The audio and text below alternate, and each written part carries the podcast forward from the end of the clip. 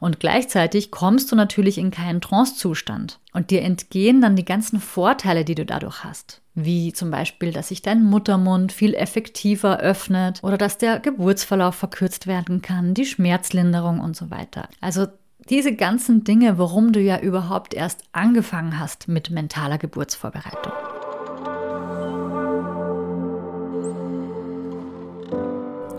Hallo und herzlich willkommen zum Mama by Nature Podcast zur mentalen Geburtsvorbereitung.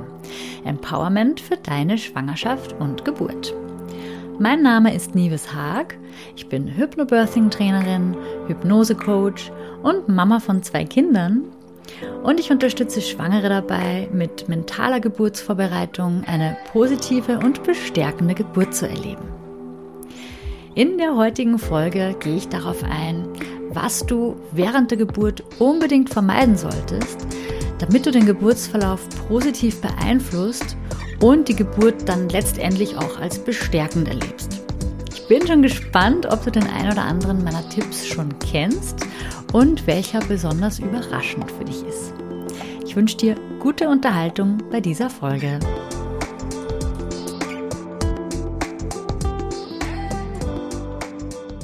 Heute möchte ich mit dir darüber sprechen, welche Dinge du unbedingt vermeiden solltest während der Geburt deines Babys. Im Großen und Ganzen lässt sich das Ganze auf fünf Punkte herunterbrechen. Hinter den Punkten verbergen sich teilweise mehrere kleinere Dinge, aber dazu gleich mehr. Ich schlage vor, wir legen direkt los. Nummer eins, was du bei der Geburt unbedingt vermeiden solltest, und zwar Stress. Das heißt, was meine ich damit? Ich meine damit die Ausschüttung von Stresshormonen, den sogenannten Katecholaminen. Und damit meine ich gar nicht unbedingt diesen typischen Stress, den wir von unserem Alltag kennen. Na, wenn irgendwo Hektik herrscht oder wir einfach gestresst sind, weil wir ganz viel To-Dos haben und Termine und so weiter, sondern Stress fängt während der Geburt schon viel früher an, weil wir während der Geburt ganz besonders empfindsam sind. Das heißt, etwas, was vielleicht in deinem Alltag überhaupt nicht als Stress von dir wahrgenommen wird, kann aber bei der Geburt sehr wohl Stress für deinen Körper bedeuten, also dass dein Körper das als Stress interpretiert, weil wir eben so empfindsam und so empfänglich und so verletzlich auch während der Geburt sind. Was ist denn überhaupt das Problem von Stress und vor allem auch von Stress unter der Geburt? Du hast vielleicht schon mal von Fight or Flight gehört. Das ist der Modus, in den wir Menschen ganz natürlich verfallen, wenn unser Körper Stresshormone ausschüttet. Also wenn unser Körper Adrenalin zum Beispiel ausschüttet, weil wir früher in der Steinzeit vom Säbelzahntiger angegriffen wurden. Und da muss unser Körper ganz schnell entscheiden, soll ich jetzt gegen diesen Tiger kämpfen oder flüchten. Das heißt, du bekommst wirklich so einen richtigen Schub an Adrenalin und das sauerstoffreiche Blut wird in deine Extremitäten gepumpt, damit du eben stark bist, kämpfen kannst oder eben flüchten kannst. Das Blut wird von deiner Gebärmutter weggepumpt. Und die Gebärmutter gehört eben nicht zu den überlebenswichtigen Organen und deswegen fehlt der Gebärmutter dann genau an dieser Stelle das sauerstoffreiche Blut und auch deinem Baby fehlt das. Was passiert dann? Die Arterien verengen sich, die Muskeln ziehen sich zusammen, du verspannst dich und es entsteht das sogenannte Angst-Spannungs-Schmerz-Syndrom. Hast du vielleicht auch schon mal gehört. Und das Angst-Spannung-Schmerz-Syndrom besagt im Prinzip genau das. Wenn du unter Stress stehst oder eben auch Angst hast, dann spannst du dich an und dadurch wird der Schmerz verursacht oder intensiviert und durch diesen Schmerz gerätst du in noch mehr Angst und bekommst noch mehr Stress und spannst noch mehr an und so weiter und so fort. Das ist das Angst-Spannung-Schmerz-Syndrom, eine Negativspirale, die dann eben genauso fortgesetzt wird. Wenn wir das jetzt auf die Geburt anwenden, so kann ein Stress, der zum Beispiel nur in unserem Kopf existiert, auch dazu führen, dass du in diese Angst-, Spannungs-, Schmerzspirale gerätst. Zum Beispiel, indem du dir Gedanken machst über irgendwelche Dinge, die vielleicht passieren könnten, oder du denkst an Erzählungen aus der Vergangenheit. Also der Stress, die Angst, die muss nicht tatsächlich da sein, sondern ganz oft existiert das eben nur in unserem Kopf und das alleine reicht aber schon, dass Stresshormone ausgeschüttet werden. Und der Klassiker ist zum Beispiel ein Ortswechsel, dass du vielleicht die Geburt anfangs noch ganz entspannt zu Hause erlebst und dann aber den Ortswechsel machst in die Klinik und die, die Fahrt in die Klinik und auch die Ankunft dann in der Klinik ist einfach eine Veränderung und kann dann in dem Moment schon wieder Stress für dich bedeuten. Mentaler Stress und demnach auch körperlicher Stress. Grelles Licht, Störgeräusche, fremde Menschen, das sind alles Dinge, die eigentlich nicht in unserer Natur liegen, wenn wir gebären. Also so, so haben wir auch früher nicht geboren und das liegt auch nicht in unserer Natur. Aber so ist es eben heutzutage und deshalb ist es umso wichtiger, dass wir da eben mental stark reingehen, damit uns das nicht aus der Fassung bringt und aus der Entspannung bringt. Oftmals können wir die äußeren Umstände, die eben zu diesem Stress führen, nicht verhindern, aber mit der Praxis der mentalen Geburtsvorbereitung können wir beeinflussen, wie wir damit umgehen, wie wir darauf reagieren. Entweder dann erst gar nicht in diese Angstspirale geraten oder wenn wir reingeraten, dann trotzdem dafür sorgen, dass wir so schnell wie möglich wieder zurückfinden in unsere Entspannung und dann eben Endorphine ausschütten und auch Oxytocin. Das sind die Hormone, die wir brauchen und die einen reibungslosen Ablauf der Geburt begünstigen. Wir können aber auch versuchen, die äußeren Faktoren zu verändern. Nicht immer ist das möglich, aber was wir oftmals ändern können, ist zum Beispiel, dass wir das Licht dimmen, dass wir eine Wohlfühlatmosphäre schaffen und dass wir einfach Dinge uns in unsere Realität ziehen, die für uns das Ganze angenehmer gestaltet, dass wir uns wieder wohlfühlen. Ob das jetzt angenehme Musik ist, ein angenehmer Duft, das weißt du am besten, was da für dich dazugehört. Aber das alles sind Dinge, die die Ausschüttung von Stresshormonen verhindern oder abschwächen können. Dann kommen wir zu Nummer zwei von den Dingen, die du unbedingt während der Geburt vermeiden solltest. Und zwar ist es eine liegende Geburtsposition auch wenn es immer noch die Geburtsposition Nummer eins ist. Es ist wirklich immer noch die verbreitetste Geburtsposition in unserer Kultur. Leider ist es aber gleichzeitig auch wirklich die ungünstigste für uns Mamas, aber auch für unsere Babys. Es ist alles andere als förderlich für den Geburtsverlauf und bringt einfach so viele Nachteile mit sich. Du hast nicht die Schwerkraft, die dich unterstützt oder dein Baby unterstützt. Es werden Geburtsverletzungen begünstigt, der Geburtsweg ist verengt.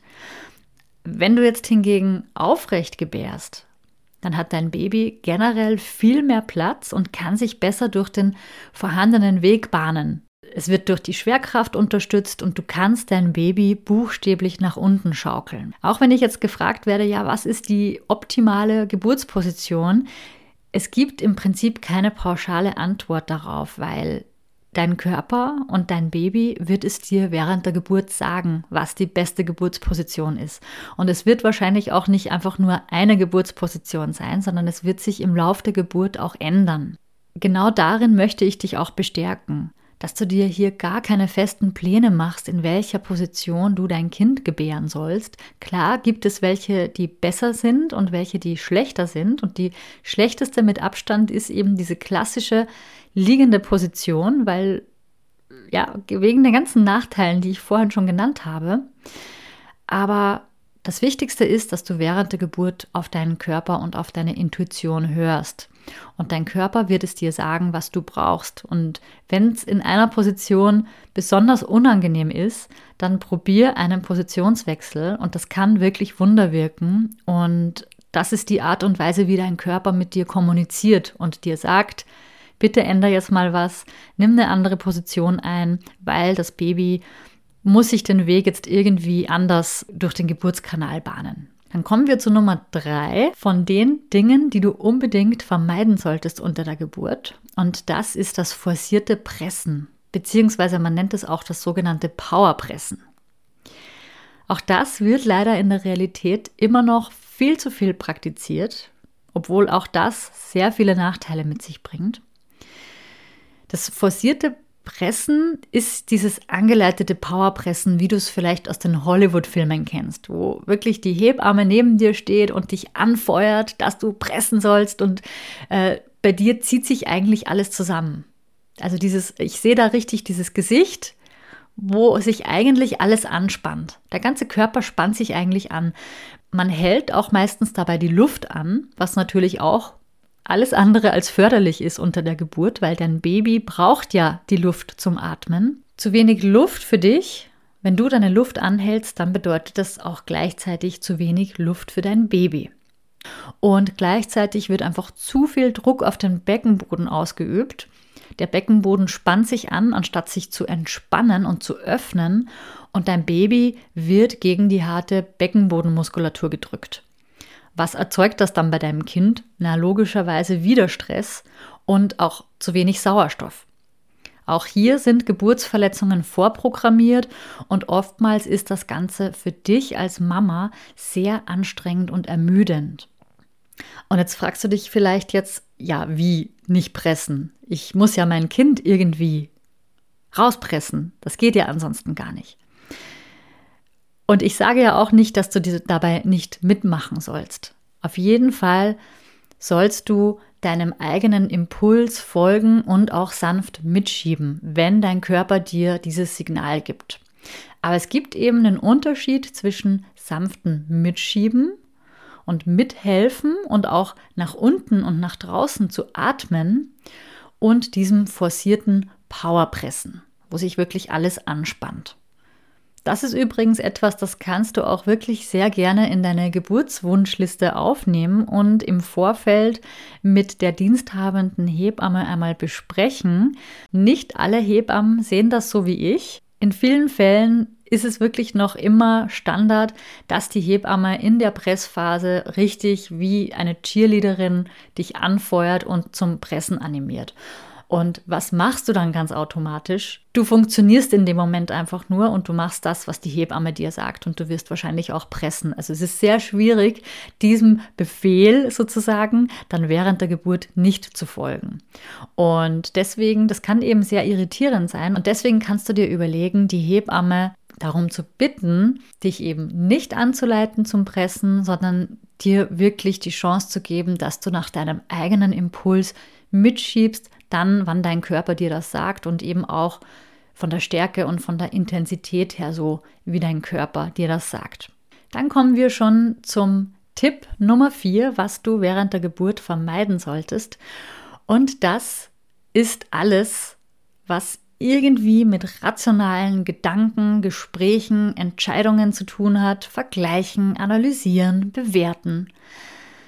Das ganze Thema rund um rationales Denken das aktiviert Areale im Gehirn, die bei der Geburt wirklich hinderlich sind. Und zwar ist das der Sympathikus. Unser kritisches, analytisches Denken ist wirklich genau das Gegenteil von dem, was uns bei den natürlichen körperlichen Prozessen während der Geburt unterstützt. Es bringt dich weg von deinem Körper in deinen Kopf. Und das wiederum kann dazu führen, dass du dich anspannst, verengst dass du Stresshormone ausschüttest und dass die Ausschüttung von Oxytocin und von Endorphinen gehindert wird. Also dass du zu wenig von den förderlichen Hormonen ausschüttest, die du aber brauchst für die Geburt. Und gleichzeitig kommst du natürlich in keinen Trancezustand und dir entgehen dann die ganzen Vorteile, die du dadurch hast. Wie zum Beispiel, dass sich dein Muttermund viel effektiver öffnet oder dass der Geburtsverlauf verkürzt werden kann, die Schmerzlinderung und so weiter. Also diese ganzen Dinge, warum du ja überhaupt erst angefangen hast mit mentaler Geburtsvorbereitung. Besser ist es also, wenn wir wegkommen vom Tun, vom aktiven Tun und vom Denken und vom Kopf und von der Ratio hin zum Lassen, zum Loslassen und zum sich auf die Geburt einlassen. Es ist ein körperlicher Prozess und da geht es eben mehr um das Spüren und um deine Intuition und nicht so sehr um das Denken und Entscheiden und Bewerten und Analysieren. Das alles kann dich eben wirklich sehr stark rausbringen. Also wenn Entscheidungen getroffen werden müssen, Gespräche geführt werden müssen, dann solltest du das idealerweise von deiner Geburtsbegleitung übernehmen lassen. Also ideal wäre es wirklich, wenn du und deine Geburtsbegleitung euch im Vorfeld schon so gut abgesprochen habt, dass er oder sie weiß, was du möchtest, was du nicht möchtest und dass die Hebamme dann die Gespräche mit ihm oder ihr führen kann und dass du wirklich da komplett in deiner Geburtsblase in Ruhe gelassen wirst und bei dir und bei deinem Baby und in deinem Körper bleiben kannst. Und dann kommen wir auch schon zum letzten Punkt, Nummer 5 von den Dingen, die du bei der Geburt vermeiden solltest. Und das ist das Gefühl von müssen. Irgendetwas tun zu müssen. Wenn wir bei der Geburt das Gefühl bekommen, etwas zu müssen, dann sind wir Druck ausgesetzt. Und was passiert, wenn wir Druck spüren? Ja, unser Körper reagiert in den allermeisten Fällen mit Widerstand. Druck erzeugt nun mal Gegendruck. Also wenn wir zum Beispiel spüren oder auch hören, dass es weitergehen muss, zum Beispiel, weil ansonsten passiert das und das, also keine Ahnung, wenn sich der Muttermund jetzt in den nächsten 30 Minuten nicht um so und so viele Zentimeter öffnet, dann kommt ein Wehentropf zum Einsatz. Zum Beispiel. Was passiert dann bei dir? In den allermeisten Fällen erzeugt das dann wiederum Angst. Und was wird durch Angst ausgelöst?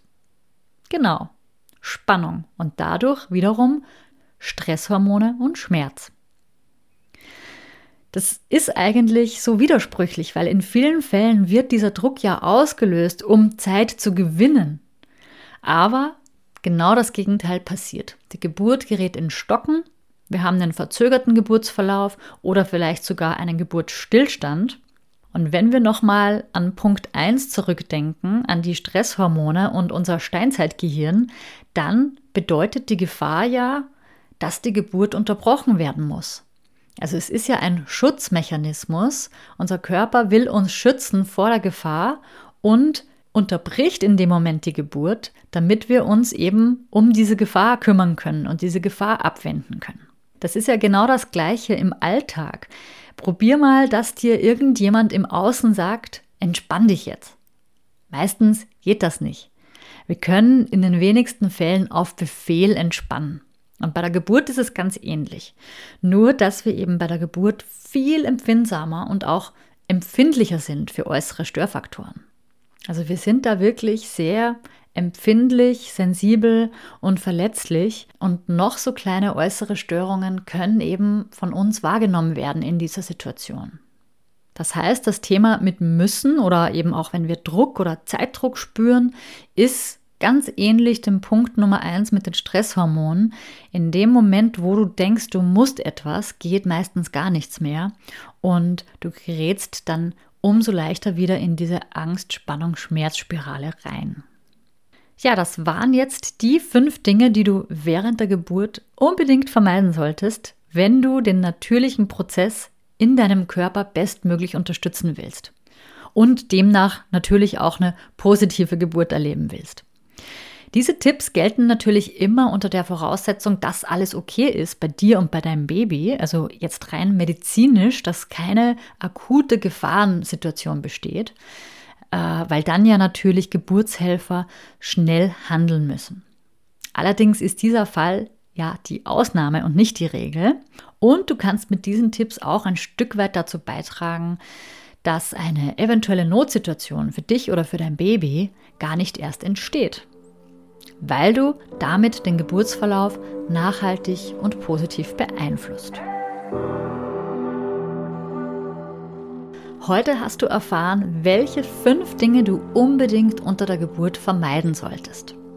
Ich hoffe, du konntest etwas für dich mitnehmen und schaltest beim nächsten Mal wieder ein. Wenn du gerne noch tiefer in diese Themen eintauchen möchtest, dann komm gerne in meinen nächsten Live-Workshop. Dort gehen wir nochmal im Detail darauf ein, wie du dich optimal auf die Geburt deines Babys vorbereitest und du kannst mir außerdem alle deine Fragen stellen. Du findest alle Details und Termine in den Shownotes verlinkt. Ich freue mich, wenn wir uns dort dann sehen. Also bis zum nächsten Mal. Alles Liebe, deine Liebes von Mama by Nature.